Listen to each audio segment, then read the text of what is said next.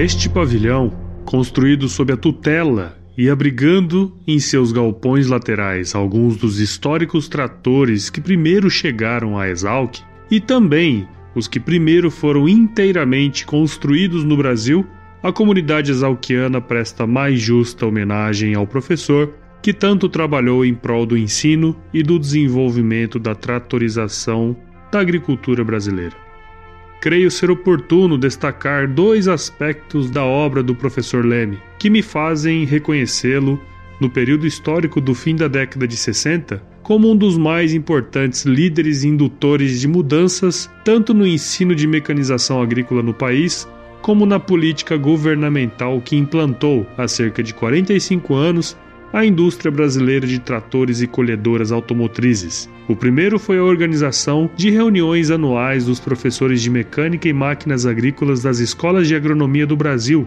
visando discutir a reformulação e atualização dos programas de ensino e de pesquisa nessa área.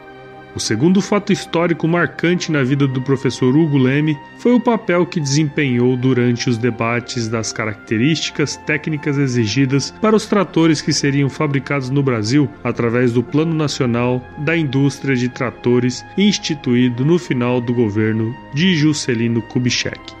Encerro minhas palavras expressando à família do professor Leme carinhoso apreço e profundo respeito à memória do nosso querido mestre, em meu nome, de todos os que foram seus alunos, dos funcionários e dos colegas professores que compartilharam suas atividades na Exalc. Bom, quem fez esse discurso foi o professor Luiz Geraldo Miali durante a cerimônia em homenagem ao professor Hugo de Almeida Leme em 25 de novembro de 2005, quando o pavilhão que abriga o anfiteatro Maracanã e o departamento de engenharia de biosistemas mecânicas e máquinas agrícolas passou a se chamar Pavilhão Hugo de Almeida Leme.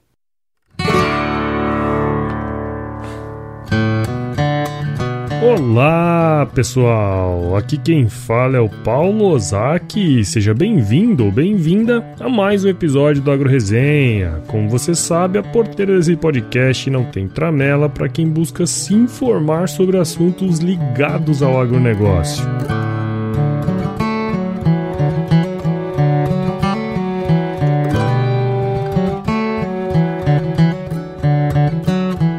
Impressionante, né, cara? Como existem histórias de brasileiros e brasileiras que se perdem aí no anonimato e a gente acaba nem sabendo quão importante eles foram para a produção agropecuária no Brasil. Eu mesmo tive aula nesse pavilhão aí que carrega o nome do professor Hugo e, coincidentemente, essa homenagem que eu mencionei antes, que o professor Miali fez em 2005, foi exatamente no ano em que eu ingressei na Exalc. E hoje, praticamente 15 anos depois, eu soube que muito do prestígio que o Brasil tem na agricultura moderna passa por ações que o professor Hugo fez ao longo de sua carreira como docente na Exalc, ministro da Agricultura e presidente da antiga Valmet do Brasil. No ano de 2017, quando o professor, se vivo, completaria 100 anos de idade, o livro O Mestre da Terra, que também dá o nome deste episódio, foi lançado com o objetivo de homenagear o legado que esse homem deixou à nossa agricultura. E se você gosta de história e tem interesse na área de máquinas agrícolas, este é um livro imperdível, você não pode deixar de ler essa obra. E para falar um pouco sobre o professor e também sobre o livro, eu tive a honra de trazer o seu filho, o senhor Francisco Leme, que além de ter sido muito atencioso, trouxe uma série de ensinamentos legais para gente. Tá um episódio incrível e cheio de histórias. Tenho certeza que você vai adorar.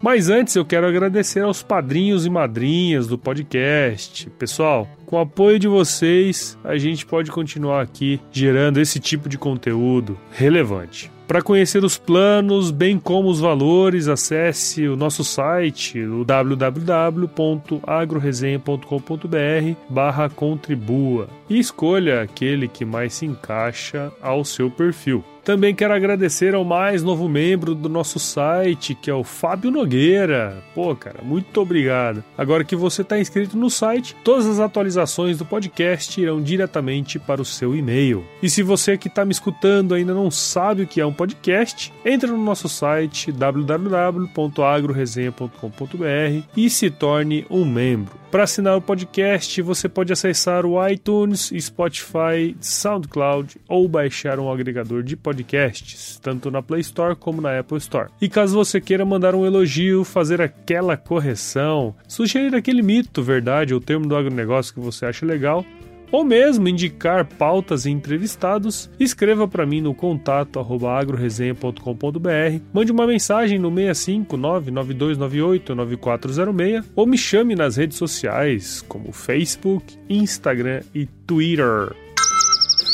E por fim, a galera da Escola Agro ainda está oferecendo 10% de desconto em qualquer curso online para os ouvintes do Agro Resenha. Basta entrar no site www.escolaagro.com.br, digitar o código promocional Agro Resenha e adquirir o seu curso. Bueno, a introdução aí curtinha, mas agora nós vamos voltar um pouquinho na história. Firma o golpe aí que eu já já tô de volta.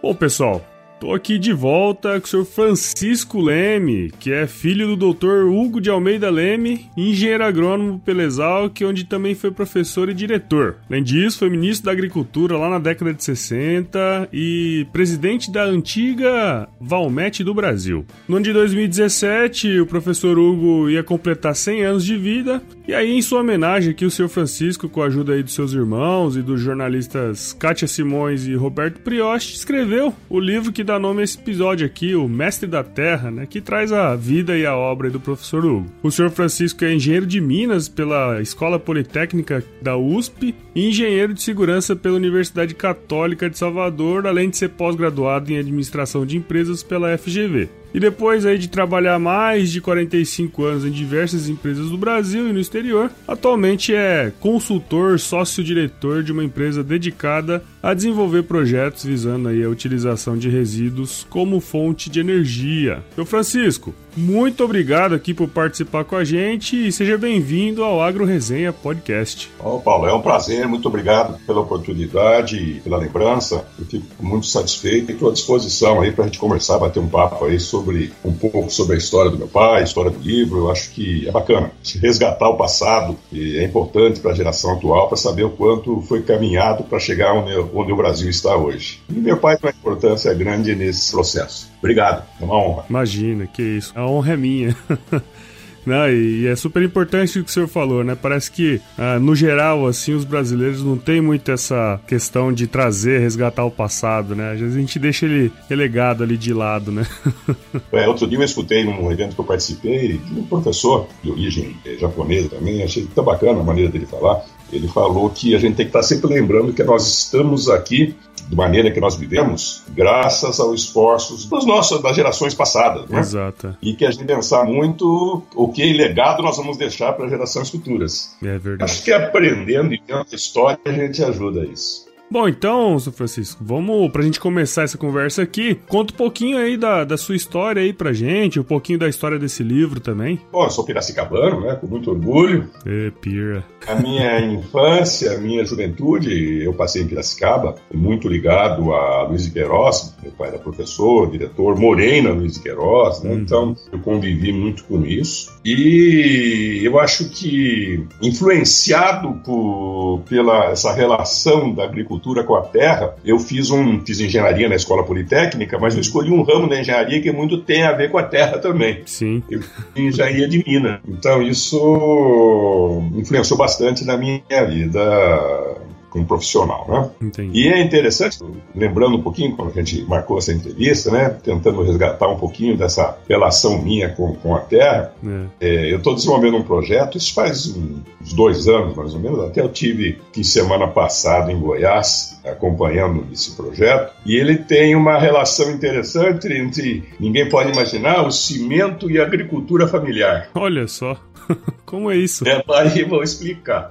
É, o meu papel na indústria cimenteira nos últimos anos tem sido substituir combustíveis fósseis por resíduos, uhum. como, um trabalho legal para reduzir a poluição e diminuir o consumo de, de, recursos não renováveis e principalmente redução de, de, de emissão de CO2 na queima de combustível. Uhum. Daí me ocorreu uma ideia, eu falei, pô, deve ter lá no Nordeste, lá, no, quem sabe, no Cerrado, famílias de extrativistas dessas amêndoas nativas, né? Uhum. E após uma pesquisa, nós encontramos o, o, o licuri e o baru. Olha. E as famílias, mais de 6 mil famílias de organizações lá na região, eles fazem a coleta desse material, né? Dessa, desse produto que, nativo, né? Uhum. E cada quilo de amêndoa, Paulo, hum. sobra e jogavam fora, e era um problema, 7 quilos da casca. Da casca, olha só. E nós começamos a comprar a casca desse pessoal, aumentando a renda desse pessoal, uhum. e também, importante, substituindo aí combustível em fornecimento com emissão de CO2 zero. Olha só, que bacana esse projeto, hein? É, tem muito a ver, então, agricultura com a minha história. Claro.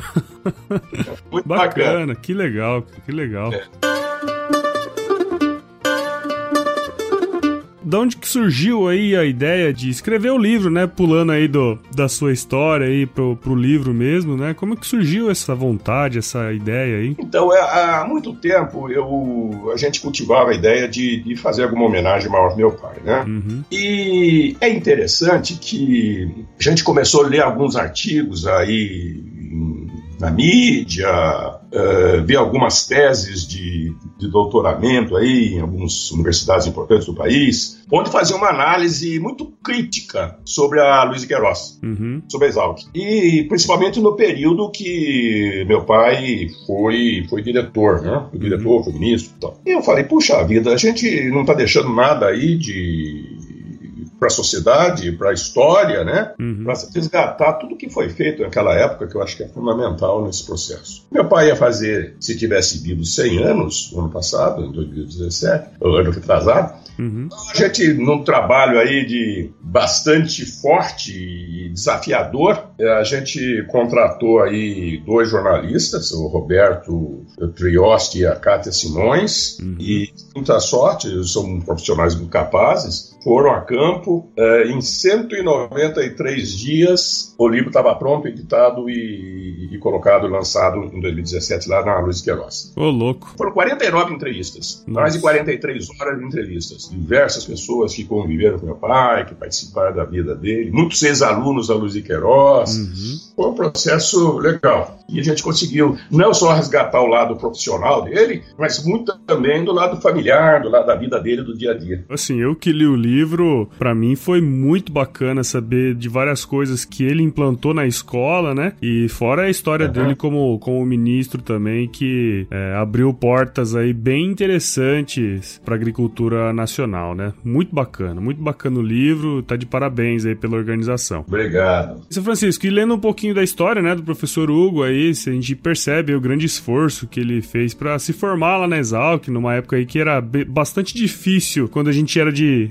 origem humilde, cursar uma graduação, né? No livro ali eu percebi que essa perseverança do professor, mas o senhor assim que conviveu com ele, como que é ele era assim no dia a dia? Meu pai era uma pessoa família, muito família, uhum. é, assim de um carinho, de um amor transmitindo para a minha mãe. Era um casal assim de uma convivência que nos ensinou tanto, que nos deu uma, uma visão de mundo muito boa. Uhum. Meu pai era um visionário, como professor ele já previa lá em 1940, quando ele começou a ser professor na, na Exalc, já foi uhum. o primeiro professor catedrático da Exalc, é, mais jovens da, da Exalc, uhum. os anos ele já era catedrático de mecânica, né? Uhum. Ele, eu tenho uma fotografia no livro que é para mim emblemática, ele em 40 com um grupo de professores no campo e um arado puxado a burro.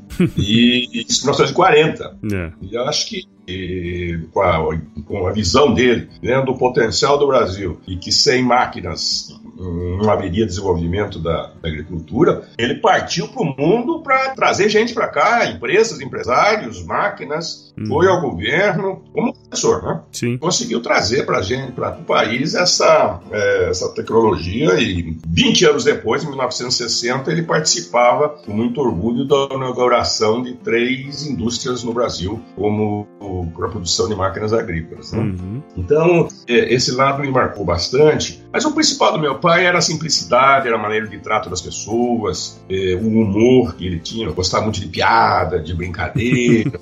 Uns causos, né? É, ele gostava muito de, de, música caipira, eu achava interessante, né? Domingo era, era programa nosso escutar cururu Cururu, aquela música uhum. repentista lá no interior de São Paulo, né? Uhum. Em Piracicaba tinha muito de escutar e de ficar se deliciando com aquelas trocas de entre dois cantores, né? Uhum. E ele tornou-se esse pessoal, foi interessante, né? É, esses cantores tornaram-se, inclusive, amigos dele. Bacana. É, você percebe, assim, que ele, pela história do livro, que ele era um, um, grande líder, assim, um cara bem, bem centrado, né? Isso é muito, muito bacana. E, seu Francisco, quando ele foi professor lá na escola, né? Já com um certo prestígio aí dentro da, da Exalc, ele foi convidado para assumir o cargo de diretor, né, da escola e fez várias coisas importantes lá pela Exalc. É, dentre os vários feitos dele, assim, enquanto diretor, relatados lá no livro, qual foi a mais marcante, aí, na sua opinião? Primeiro, ele, ele lutou e conseguiu o aumento de vagas na, na universidade. Ele achava uhum. que a universidade tinha que ter esse papel cada vez maior de formar um, uhum. um, quadro de engenheiros agrônomos no país. Né? Tinha salas, tinha professor, tinha estrutura, por que não? Né? É. Outro feito importantíssimo, meu pai, foi a, a, o incremento dessa relação com o exterior. Uhum. Eu me ainda criança, ele indo para os Estados Unidos, fazendo acordos com universidades americanas, na França, na Inglaterra, e vindo para o Brasil uma equipe de, de, de, cientistas americanos que ajudaram bastante na tecnologia né, agrícola. Né? Uhum. Acho que isso é um fato marcante. Outro fato que eu me lembro muito bem é o lado, o lado da, de criar dentro da faculdade oportunidade de ter feiras de, de, de, produtos, de maquinário, de equipamento agrícola. Né? Esse intercâmbio indústria, indústria e universidade, ele foi muito, muito líder nesse processo. Abrindo a, as portas mesmo, assim, né? Abrindo as portas. Eu acho que isso é um exemplo para a universidade atual. É. Acho que o Brasil tem que repensar nisso. Né? Eu, eu fiz a USP também, uhum. e eu uhum. acho que precisamos retomar um tempo onde a universidade e a indústria devem estar mais próximos. Né? Sim. E isso tudo, obviamente, em prol de uma melhoria do social, do país, da economia como um todo, né? Inclusive, acho que dessa época que surgiu esse relacionamento muito próximo da Exalc com as empresas privadas, né? Exatamente. A Exalc acho que é, uma, é um exemplo para o país nesse sentido, né? Exatamente. É. Ela é longe, longe das demais universidades, inclusive da USP, a, tem uma relação junto à indústria muito profícua, né? Não, e, e eu acho que é até interessante para quem é exalquiano e estiver escutando, né? A gente sabe que quando entra na Exalc tem 200 vagas vagas. Até o pessoal assusta quando a gente fala, né? E quando eu li no livro que foi o professor que implementou essas 200 vagas lá, na, lá no, no, bem no início, né? É, a pessoa às vezes não sabe dessa, né?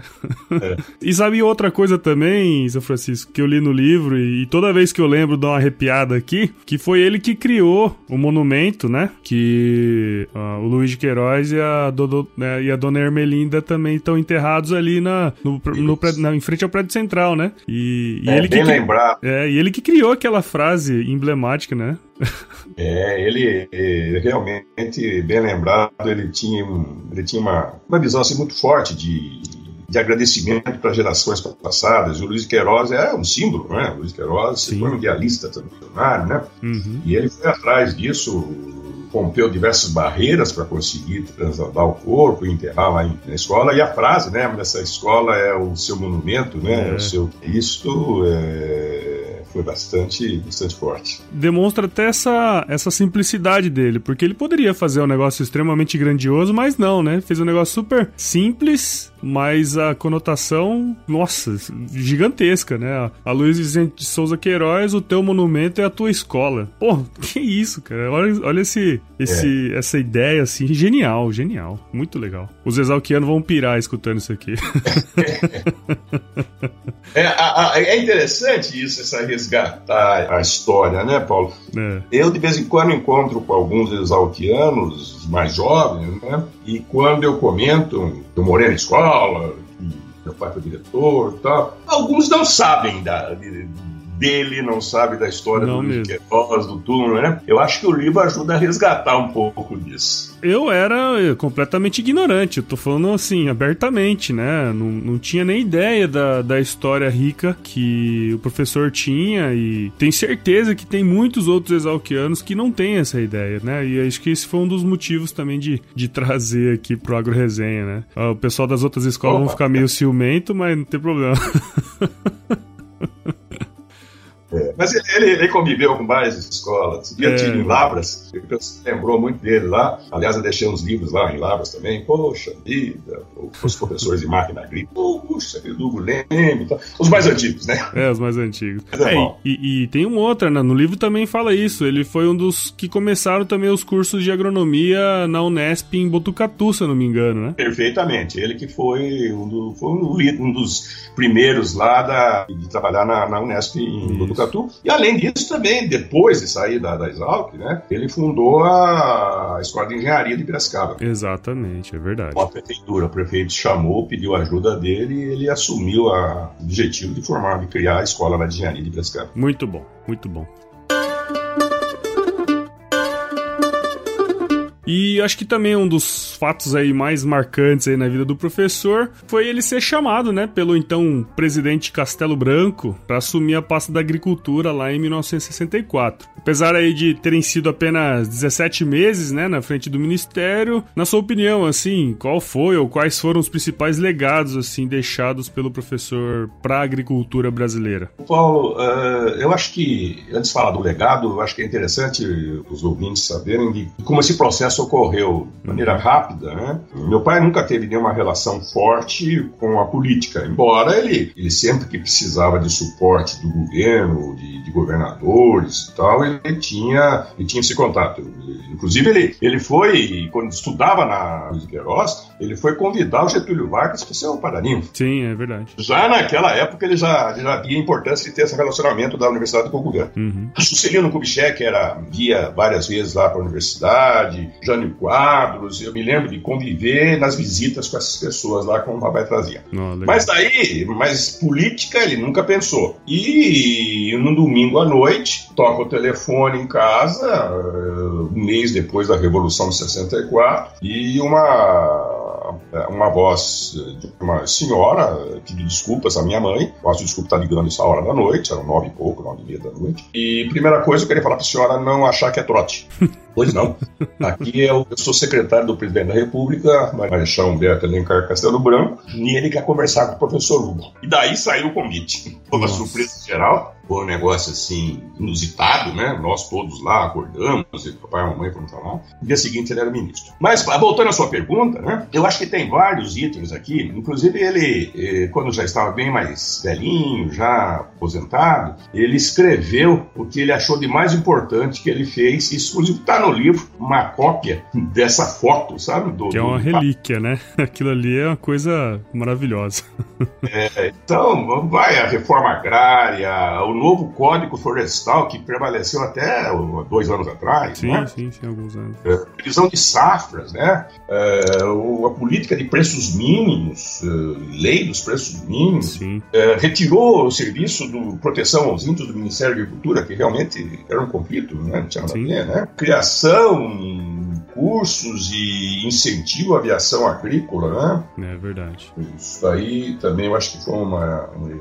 o combate, o desenvolvimento a, a, a, diversas doenças, né? Do campo cítrico, do mal de cigatoca, teve muita coisa. Viajava demais, sabe? É. Mas acho que os principais realmente é preço mínimo, previsão de safra, código florestal, essa é foi marcante. É. Não, e muito legal esse, esse documento aí que tá no, no livro, né? Que mostra realmente, acho que quando ele entrou para ser ministro, ele já foi com essa, essa ideia de deixar um legado grande, assim, né, para agricultura. Eu acho que foi com essa visão, acho que ele conseguiu, de certa forma, é, deixar algumas coisas bem importantes, assim, né. E aí ele sabia que ele teria pouco tempo, né, porque Sim. iam ter eleições em dois anos e, e, o governo queria ganhar eleições e precisaria ter políticos como ministros, né. Exato. Então, então ele sabia que o tempo era curto. É. A grande sacada dele foi montagem da equipe, né. Hum. Ele deu muita gente da Luiz Queiroz,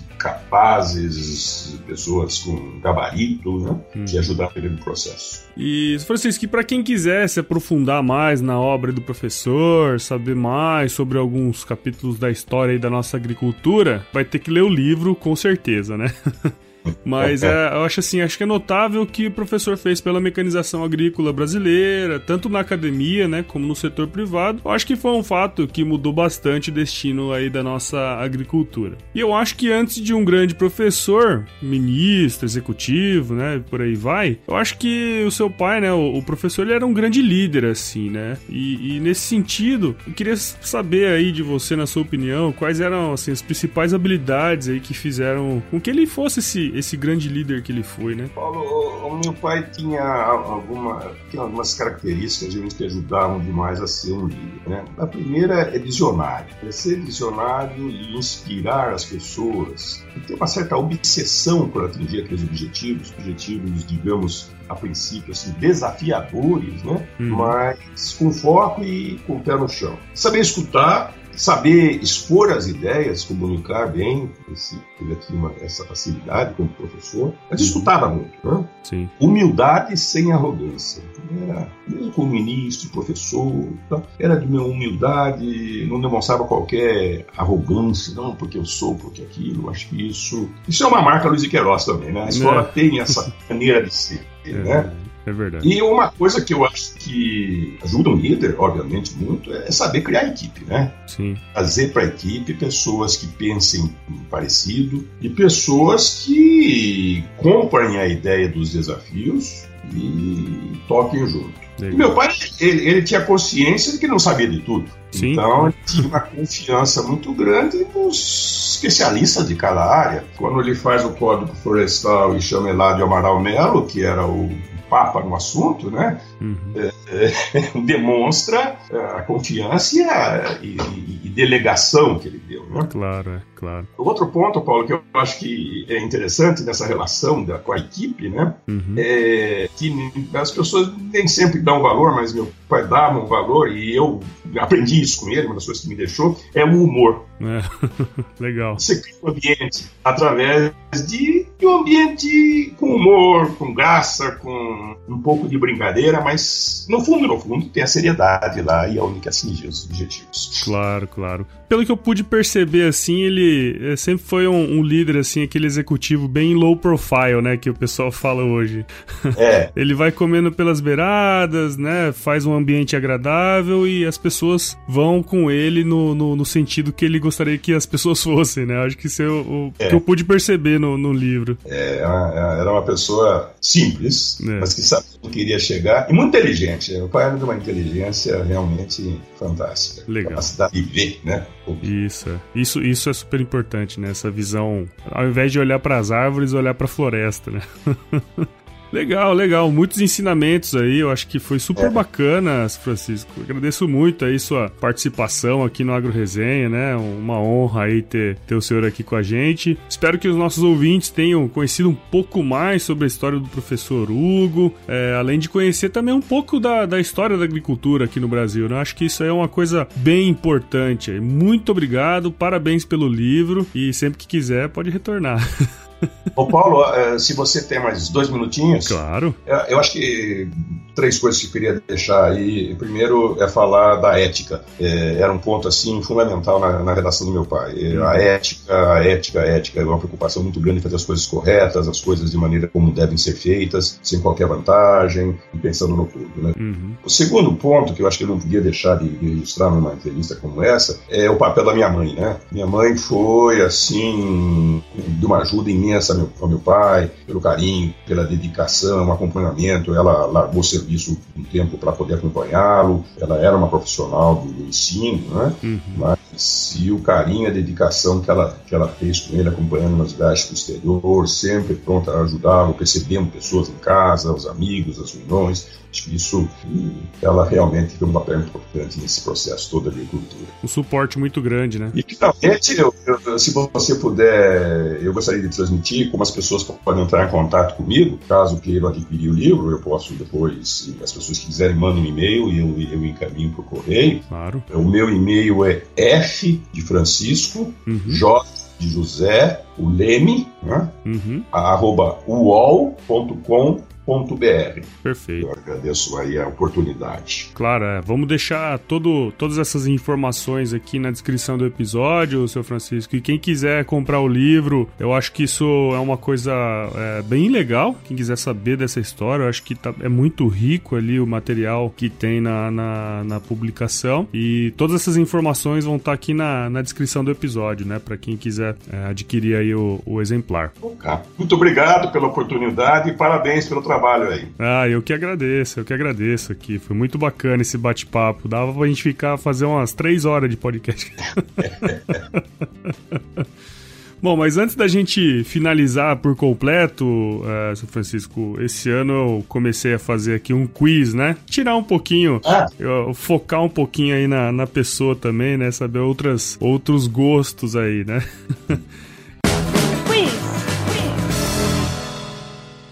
E aí eu tenho aqui quatro perguntinhas, né? A primeira, normalmente eu faço qual é a música que a pessoa gosta, mas teve uma correçãozinha aqui. Eu quero perguntar outra coisa pro senhor. Qual o time de futebol que você torce?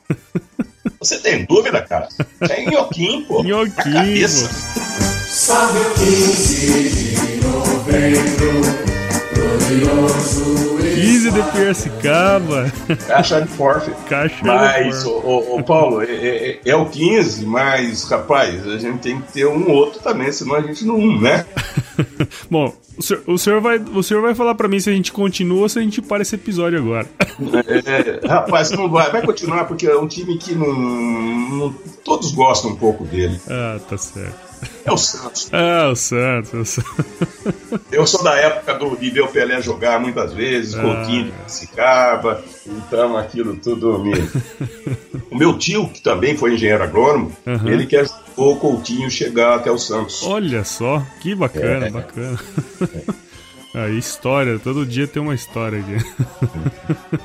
E uma outra, e uma outra pergunta assim também, acho qual o lugar mais legal que, que o senhor já visitou? Poxa vida, você sabe que eu já visitei tantos locais, rapaz, eu já fui em 58 países. É, eu vi ali no seu currículo. Mas um local que me impressionou muito, um local que foi nas últimas visitas que eu fiz, foi a Noruega. Acho que a Noruega é um local diferente, tão hum, bonito. Legal. O interior da Noruega, toda aquela costa, é uma coisa maravilhosa. Bacana. E na cozinha, seu Francisco, qual é a sua especialidade?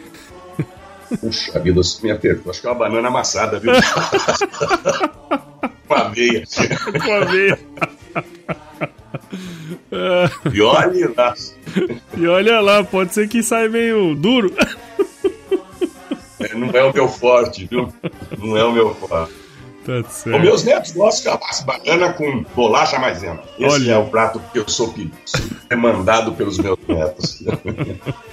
Tá certo. Acho que para finalizar, acho que tem uma pergunta bem bacana. Se Francisco, é. se você se, se encontrasse com o seu eu de 17 anos hoje, qual seria o melhor conselho que você se daria?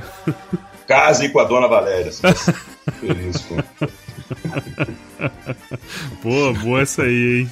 Tem que mostrar pra ela agora. Ah, lógico. Ganhou uns pontinhos aí. Muito legal, Francisco, muito legal. Muito obrigado de novo pela disponibilidade, né? Pela paciência aí também, né? E, e, acho que foi um episódio super bacana. Eu adorei fazer. Muito obrigado, muito obrigado. Você está de parabéns, parabéns mesmo. À disposição aqui, viu? Acho que resgatar o passado é tão importante para gerações futuras que a gente fica contente. E parabéns pelo trabalho. É verdade. Vamos ficando por aqui, né, Zé Francisco? Aí, se chover, não precisa molhar a horta, não, né? Não, não. Vai chover, acho que hoje aqui. É.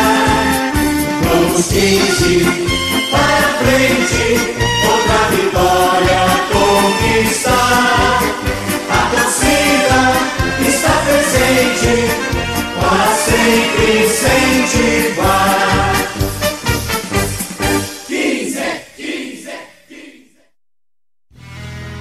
Mais um produto com a edição do Senhor A.